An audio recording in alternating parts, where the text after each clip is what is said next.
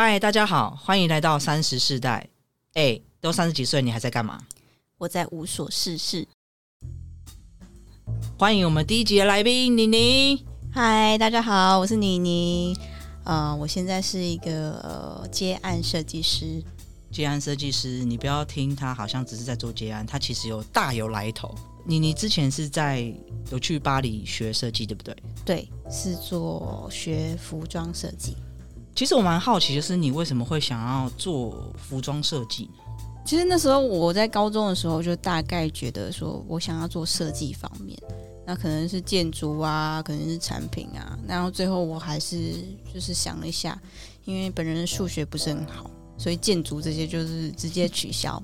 那 服装设计呢是数学比较少的一个科目，所以我后来就选择服装设计，然后。呃，是先在台湾先念那个服装，然后念完大学之后才去巴黎念服装的。你在台湾学服装，应该就是大家都知道那一件吗？大家知道，应该就是最有名，应该就是实践吧。哦，实践服装设计，对，它是应该是全台湾里面算就是比较知名的。然后我们学校的话，就是另外一个派系的，就是。呃，辅大的服装设计，呃，它其实整全名叫做织品服装啦。那里面有分很多种，就是有织品设计，就是布料的设计啊。然后你第二个就是服装设计，然后第三个就是类似这种服装行销这些的。就是我们比较可能有点偏学院吧。然后实践的话，它就是真的是专注在于设计方面。意思就是说，它就是走。设计衣服的，假如说它的样式款式，那你们是比较走材料这样这样分类的吗？应该是说实践的话，它比较着重在于创意发想，应该是这么说。然后我们这边的话，比较像是有点理论派啊，或者是。就是虽然我们也是在做创意设计，但是我们会比较偏向于就是说呃成衣，就是说比较你一般生活的衣服会用就是看到的款式，当然会也会有创作型的啦，但是就是说我们比较偏向这种理论型的，然后实践这边的话就比较是就是你在学生时期的作品，就是尽量的让你有很多的发想，他不会去去说你这个去抑制你啦。那你觉得去了这间学校上了这四年的服装设计，你有没有觉得比较特别的地方，或是你真的觉得它是很有用的？像我们很多人读了大学四年都不知道在干嘛。天哪！你知道我前几天才跟我朋友聊，就是我大学同学几个人，然后我们都觉得我们到底大学在干嘛？浪费时间，就是觉得自己。嗯，不能说学校很烂了，但是真的是后来真的你在踏入社会的时候，你会觉得说，哎，这些好像都不是真的说对你的呃工作真的很有帮助的东西。不是说它没用哦，而是说真的你在运用上面的话，其实还是蛮低的。对，就跟一般大学生，其实很多学的东西到社会上也不见得可以立刻马上用到这样。嗯，应该是，但我觉得这好像就是比较偏向于呃其他社会问题吧，就是例如说，像我最近听到了解到，就是知识更新的这个速度，其实从以前可能。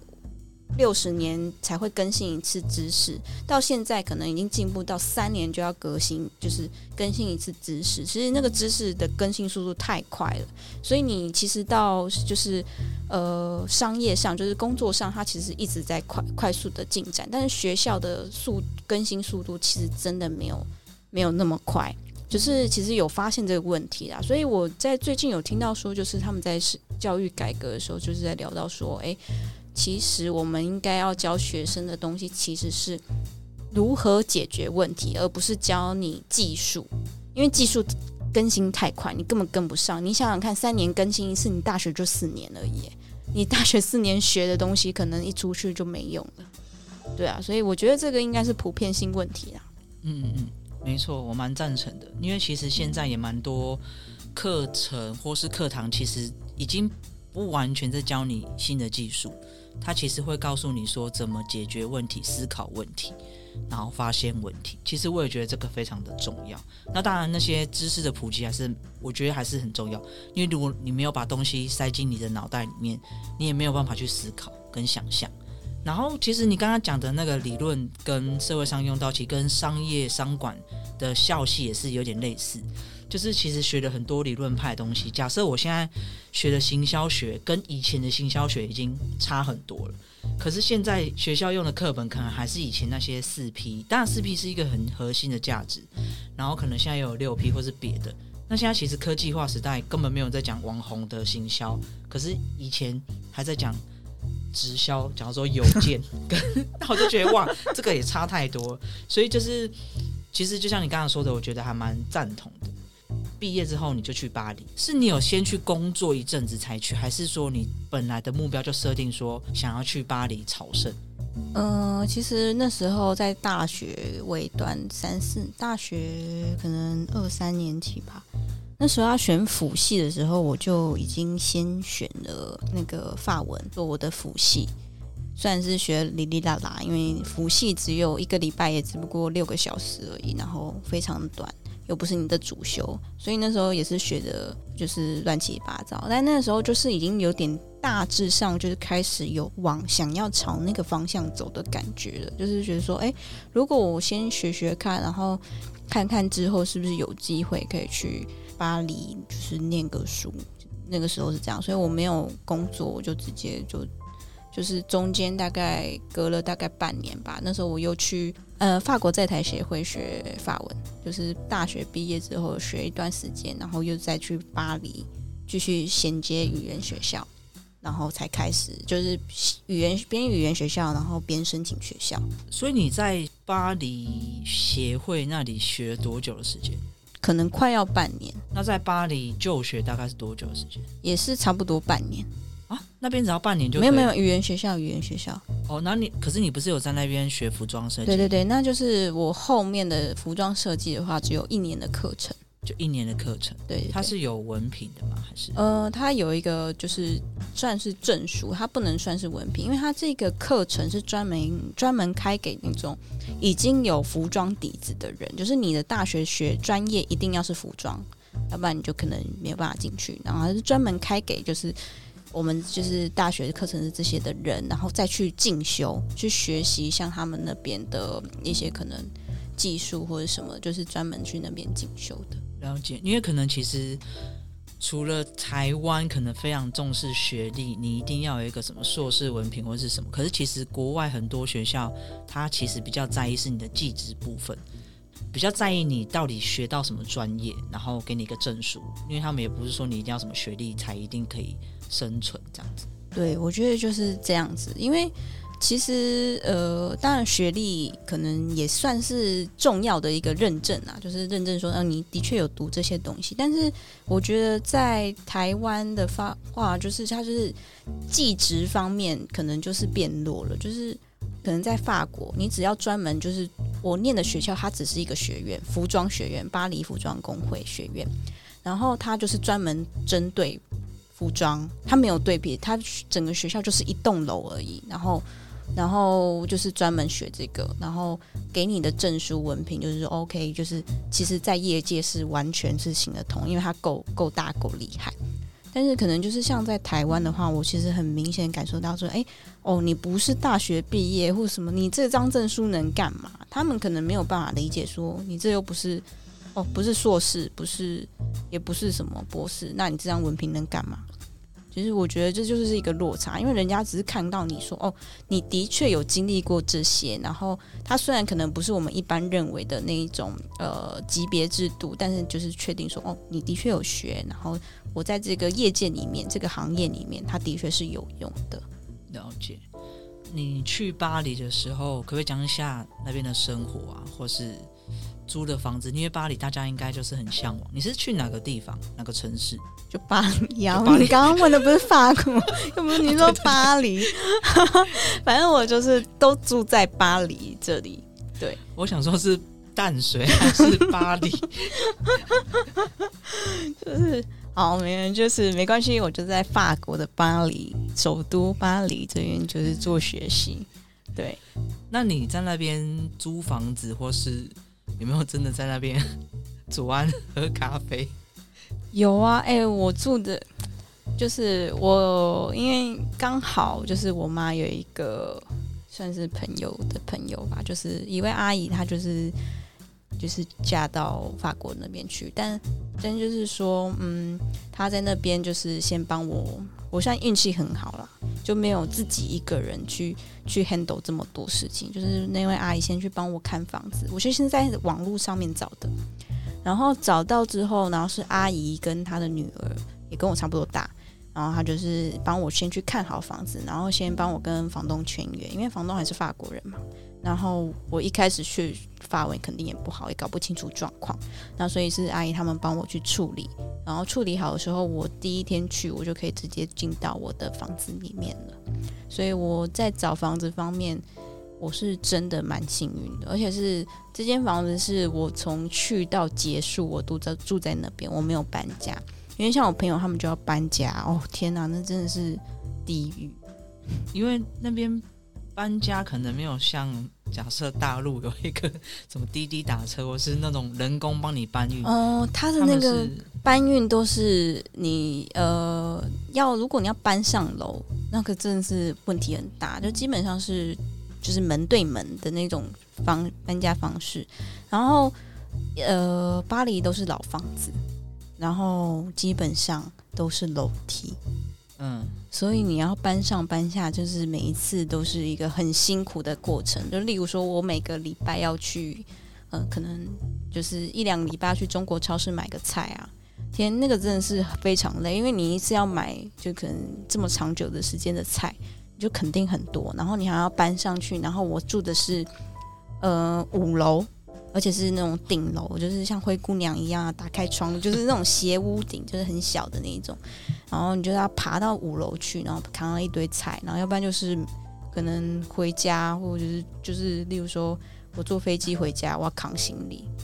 我我那个每次出门跟回家的那一段，就是走楼梯的时间，是我最惨的时候。那这样还好，你那时候东西应该也不多吧？有点拎包入住的感觉。诶、其实一开始进去应该算拎包入住吧，但我也是搬了一堆东西。那时候我是我爸跟我妈跟我一起去的，所以他们他们两个基本上没行李，那个全部行李都是我的。哦，就是他们的重量全部都是我的重，就是我的东西重量，三咖行李箱这样子。就是可能还不止。那你会在那边买其他的东西吗？就还是有，但是就是或是，衣服肯定要的啊。我我念服装哎、不是买衣服，所以你就是完全没有没有带衣服过去，直接买那里。我还是有带，因为一开始我去的时候是冬天，急的哦。我还记得我我我去的那一天是台湾的呃那个大年初一啊二月十四号大年初一。大年初一、哦，对，所以去到那里也还是冬天嘛，极冷，非常的冷。我那时候嗯还没有去过这么冷的地方，所以那时候我也是带了很多，有下雪吗？有就是下雪，哇，还蛮不错的啊。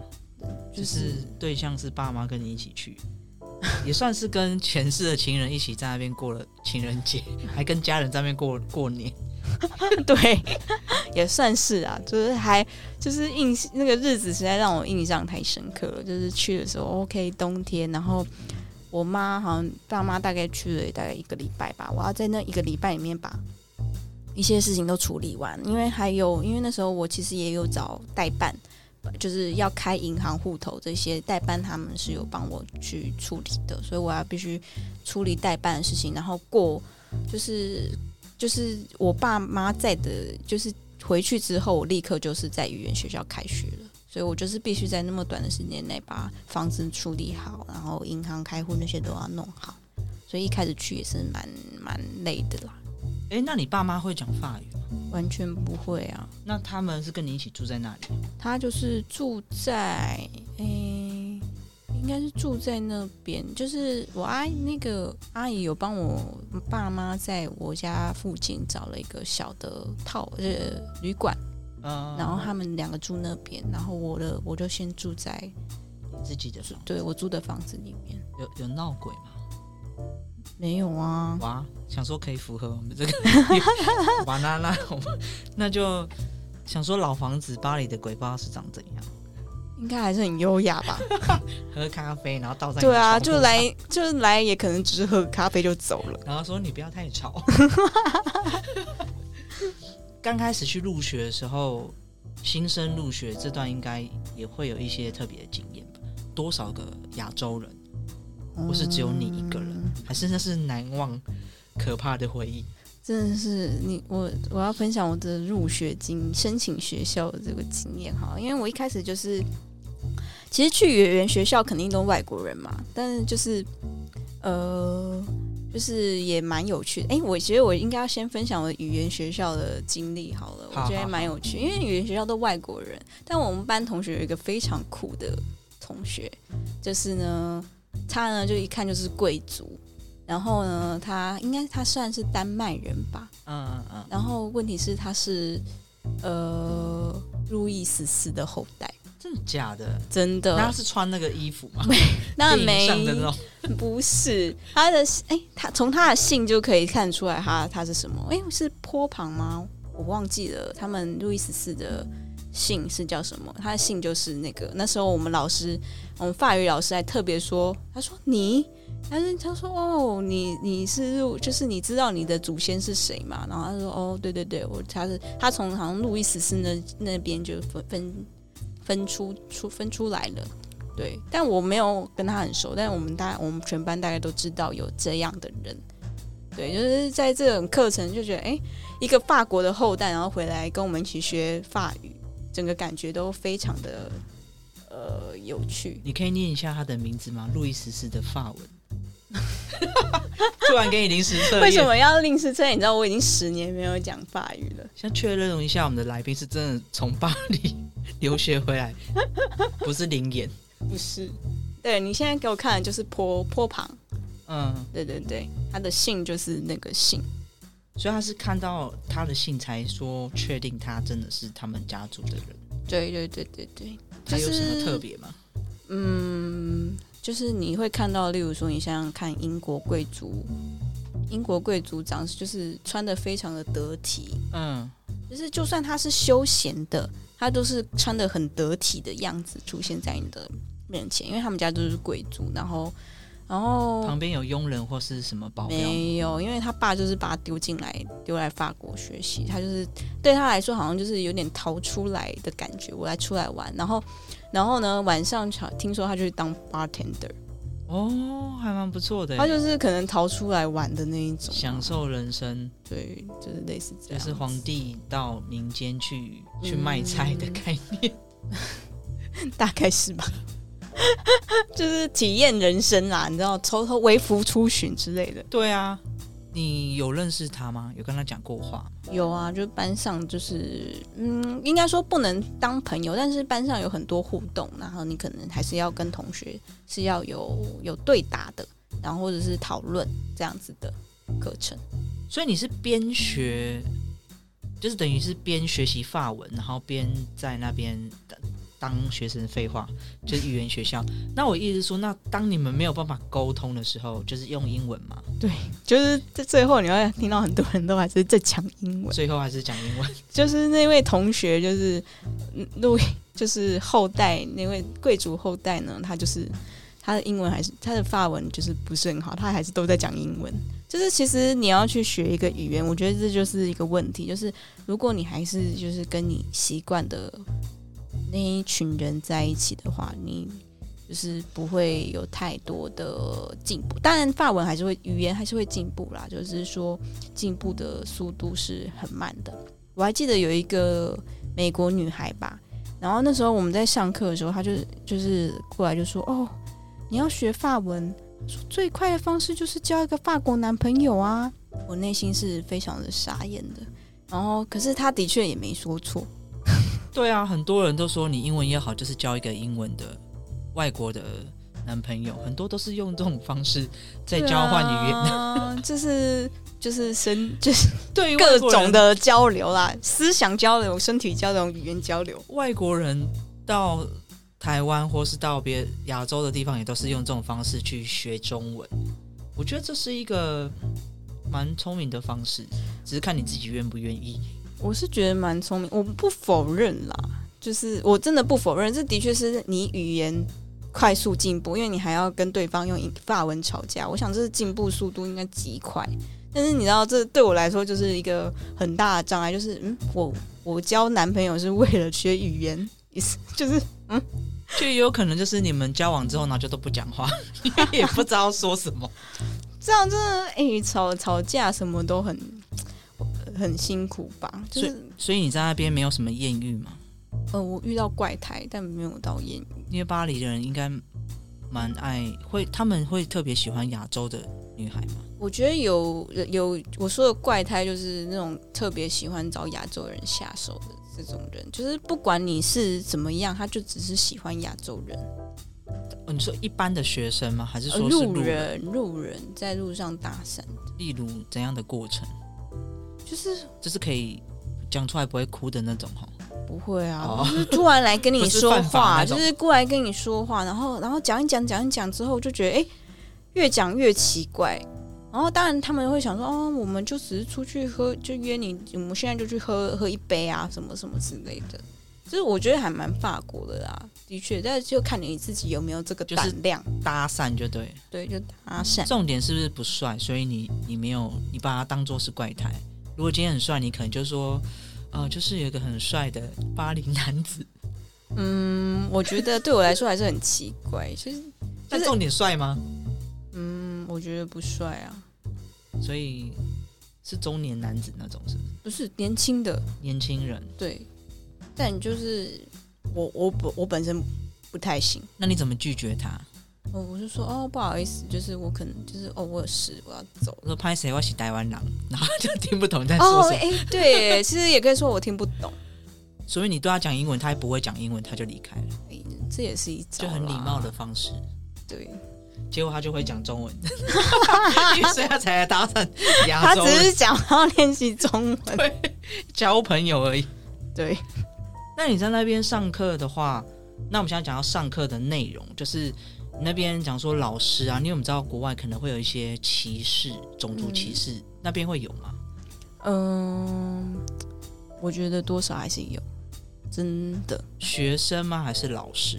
老师那边的学生的话，我比较没有真的跟法国学生真的相处，因为像呃，第一个是我前面前期待的是语言学校，所以是各式各样的人。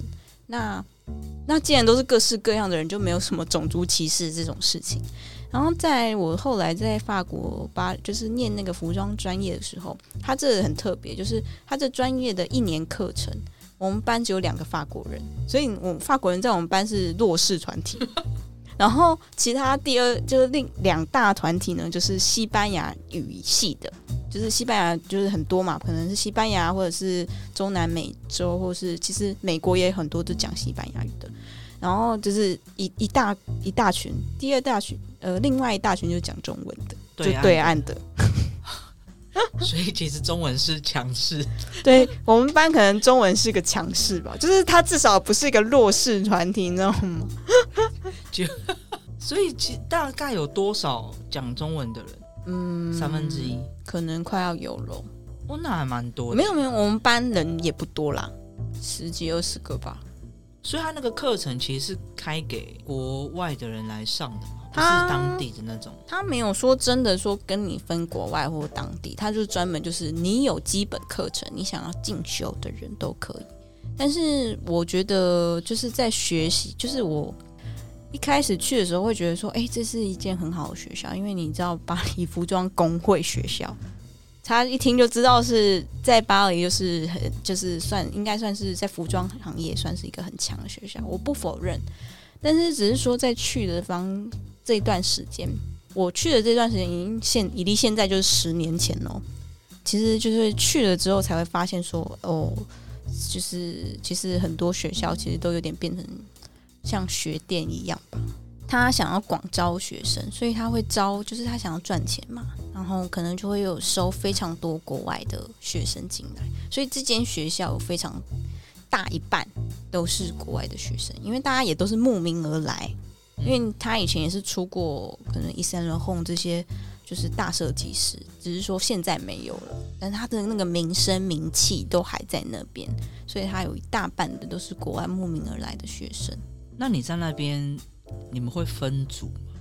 分什么组？就想说，现在台湾不是说上课的都是哦，我们大家来分组做一个作业或是什么？哦，哎，我们都是个人作业，所以你是个人。你有本来想说，你跟其他的人的交流的状态会是怎样？因为就等于就是一个文化的传呃交换嘛，就是不同的国家来到这里，嗯，然后你分组的话，就可以很明显看出那个差距，跟每个人的文化价值观是不同的。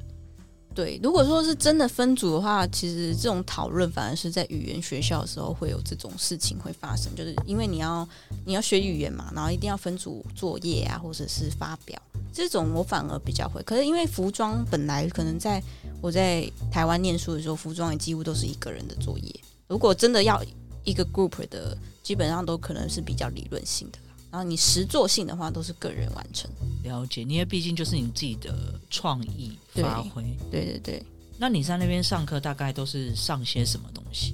理论比较多吗？还是实作？我的都是实作，所以他会直接跟你说，假设就是一件衣服，我要怎么剪裁，它才是。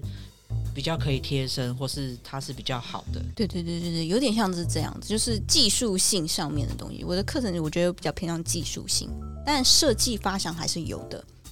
只是说它就是真的很专业，就是我 focus 就是在这一块，我一整天就只上一堂课，就是专门就是例如说我要车缝，我就是一整天的课程，专门就是重心就放在这里这样。就是把这个技术练好，这样。对对对。所以会不会他其实学了一年之后，你反而跟在台湾学了四年比较，你学一年出去可能就可以直接工作，或是做做出一件衣服？应该是这么说，因为台湾的教育它毕竟是大学，所以你有大学大一的时候基本上都同时课，就是大学里面有太多其他的课程。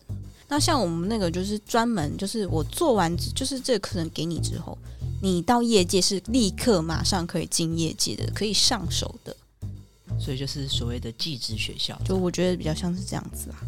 那你在里面上课有没有觉得哪个东西是你现在你还记得怎么使用的，或是怎么操作？你觉得在那个时候去那边读书，你现在有留下来？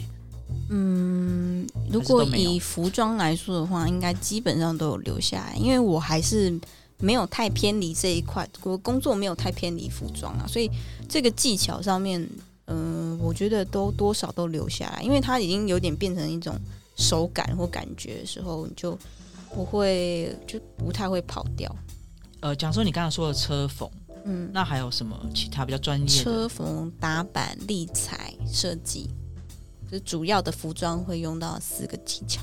所以，假设你现在自己也可以开一间工作室，做出一件衣服，先不论它好不好穿，或是能不能有品牌，就这样，我就说，例如这样，你就可以做出，就例如我今天想要帮我的娃娃做一套衣服，就是也可以立刻去帮他量制啊，然后再找布料，然后再去缝制，这样可以啊。哎，你这样让我提醒我到，哎，那时候我们其中有一堂课。老师要求我们那个打毛线，就是做毛衣，然后他就说你可以帮你的你的娃娃做一件或者什么，或者你家的狗或者是什么，然后我就立刻就是做了一件娃娃，然后我还拍照给老师看，我说你看，就是我的娃娃穿起来是这个样子，就是一个作品啊。老师说不错啊，这我没有做错吧？那好看吗？老师怎么说？说哇，很很潮。没有哎，就是 老师确定我没有没有什么问题。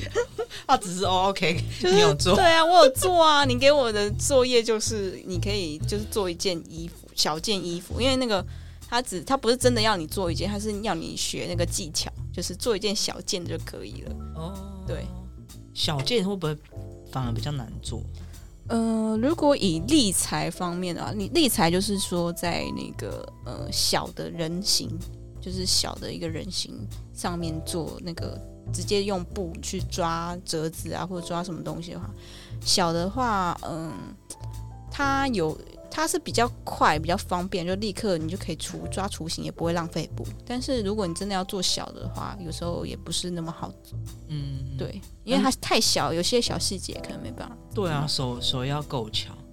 对哎，那我突然想到这件事情，就是那你你上课的那个地方男生多吗？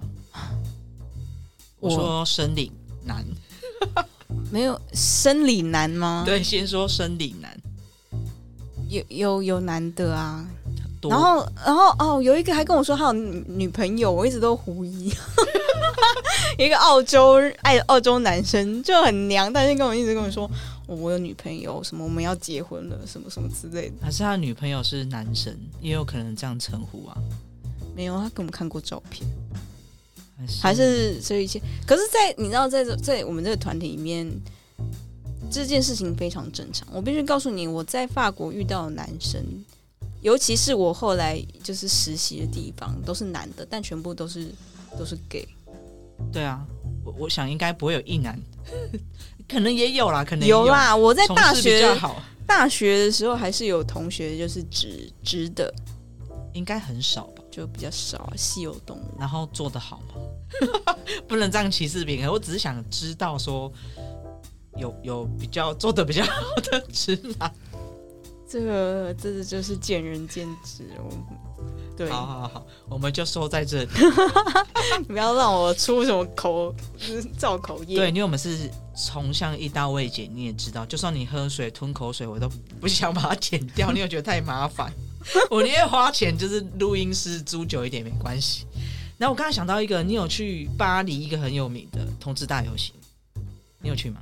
有啊有啊有啊，好玩吗？嗯，就是蛮嗨。他一年应该有一次最主要最大的这种大游行，然后他在那个呃巴黎有一个区，应该是马黑吧，我有点忘了，就是马黑区。他那就是专门那全部都是 gay bar gay bar，然后然后全部都是彩虹旗啊，然后就是游游行的时候就是非常之嗨，对，那你是有跟着走，还是说你是就是跟着走一段啊拍，照这样？跟着走一段。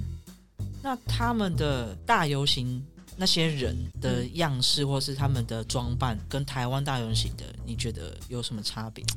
其实台湾大游行我还没有认真看过，但我大概看新闻啊，其实应该就是差不多都是那一种这种状况，只是他们可能真的比较疯狂。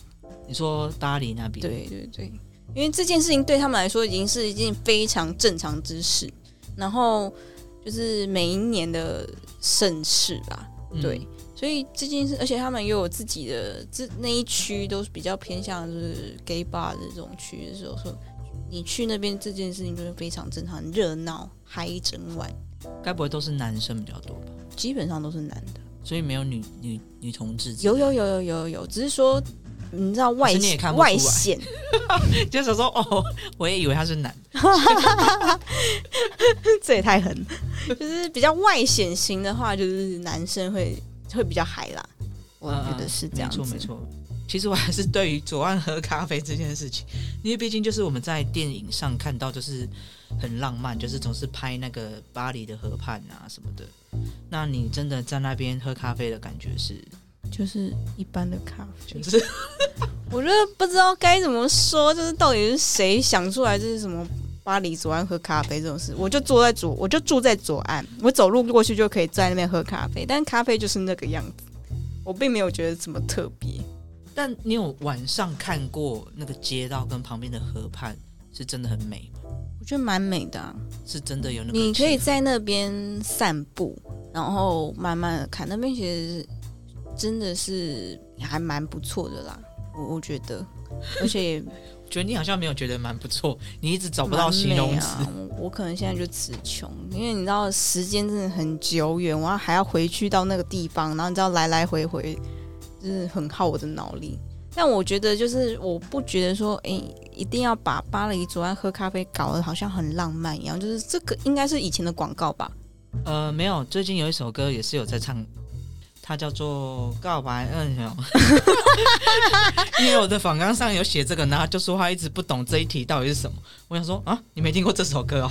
我应该有听过，但我真的是完全不知道这首歌到底在干嘛。你知道这个，你知道那个唱歌的那个人，他本身就很浮夸。我看过他几次 MV，我都觉得你真的是，就只是想要去玩，然后去意大利、去法国玩，然后硬要写一首歌，然后去那边拍。我觉得我有跟你说过我一刀未剪嘛。虽然我我刚刚没有说是谁吧，你也没有说这首歌的歌名 OK OK，对啊，我就说告白。嗯，他的歌我还是有在，就是好听的，我还是有在听啊，什么。好，很久以前我们停停住了。我怕有一天如果红，我怕会被挖出来。那应该是不会有这机会哈。反正大家都听得懂就好。好，那最后我要问说，就是我们课程这个台湾学的跟巴黎学的，台湾还是比较偏理论派。然后毕竟是大学生的课程，然后巴黎这边毕竟它就是一个底子，之后再去进修的，就好像我们现在的在职专班啊，或者是说外面的进修课程，所以它还是有点差别。嗯，应该是说，我刚刚申请的课程是一年学制，然后只是说这间学校它也有四年的大学课程，它是可以给四年的文凭的。只是说呢，它就算是四年大学课程，它也都只有专注在服装而已，就是非常专注在服装，他没有像我们台湾大学可能有呃军训课。对，哎，我还有军训吗？我有点忘了，就是。例如说，我记得以前就是什么，还有国文课啊，然后什么通识课哦，你知道？国文课不算哎，大学大学的大大一有很多基础课程，数学那些算吗？呃，我们没有数学，就是我记得国文、英文是基本的，英文我还可以理解啦。然后国文我就是点点点，然后还有一个哦，叫什么大学入门吧？我们学校真的很疯狂，有一个大学入门修女带的，真是我。真的最最让我点点点的一堂课，他是上什么？就是告诉你福大怎么怎么样。我们意未解，然后提示。我刚刚已经说了我是什么学校，反正就是告诉你说哦，福大校歌如何唱啊，福大有什么什么东西呀，然后什么什么。大学也要教这个哦？就是它是一堂课，它真的是一堂课，但实际必修必修，然后内容是什么我真的忘记了，然后我只知道是修女带的，就这样。那他们有唱《修女也疯狂》吗？没有，他会告诉你，你们这些人，年轻人怎么穿衣服穿成这个样子。他教你们，他会念呐，也不是说教我们，就是，但是你要知道，这是修女的本质，我可以理解他。所以，呃，我们现在就是大概分享，就是巴黎课程那边学校跟那边的生活啊，大概就是这个状态。那你结束巴黎的生活之后，回到台湾。有找工作吗？我回来基本上，呃，我有短暂的工作，非常之短暂。就是，呃，我回来之后有，呃，在台湾的一个礼服店，就是定制礼服的礼服店里面工作了一个月，我就走了。做什么？就是有点那时候还是算助理吧，刚刚进去，然后说礼服助理就可能安排一些。一些工作啊，然后染衣染布料，它的布料是自有些颜色特别的话是自己染的，对，就是做这些事情。我说它是真的手工定制的工作室或是公司这样？对，它就是一间你很想就是婚纱店这样子，但它就是什么样的礼服都有。就是那时候我们他的客户就是你可以想到台湾几个大家族。的太太啊，媳妇啊，然后有时候要参加一些 party，然后可能就会来我们那边去做一个定制，对，就比较高端一点的。就是厉害的点就是哦，我专门为你的身材量身定制，但哦可能，但是实际上的东西我就不想要多说。好，反正只有一个月，我们就 let it go。对，但那个时候就那一个月让我清醒，台湾真的是一个 老。不知道该说什么的地方，那也有可能只是因为你去那一间呢。可是你去那一间都已经做到比较高端一点的东西了。它就是高端，但是它，我觉得这就是就是在学校毕业真的出来之后要学习的东西。就是我们大家很常就说哦，我们大学念这个啊，大家都说哦，你以后一定会什么什么设计师啊，或什么什么之类的，就是对你的前景。充满了呃期许，就是希望这样子。但是真的，设计师要搞清楚的一件事情，就是你要生存。你不会生存，这些东西都是都是垃圾。我有没有讲太重？但是意思是说，嗯、你的确可以画出很漂亮的画，或者是你可以做出很漂亮的衣服，但是你的市场就不是那个样子。有时候你就是必须要学会屈服于市场。很好，我们接下来等一下就会讲到比较想要分享给大家的职场。那我们现在先休息一下。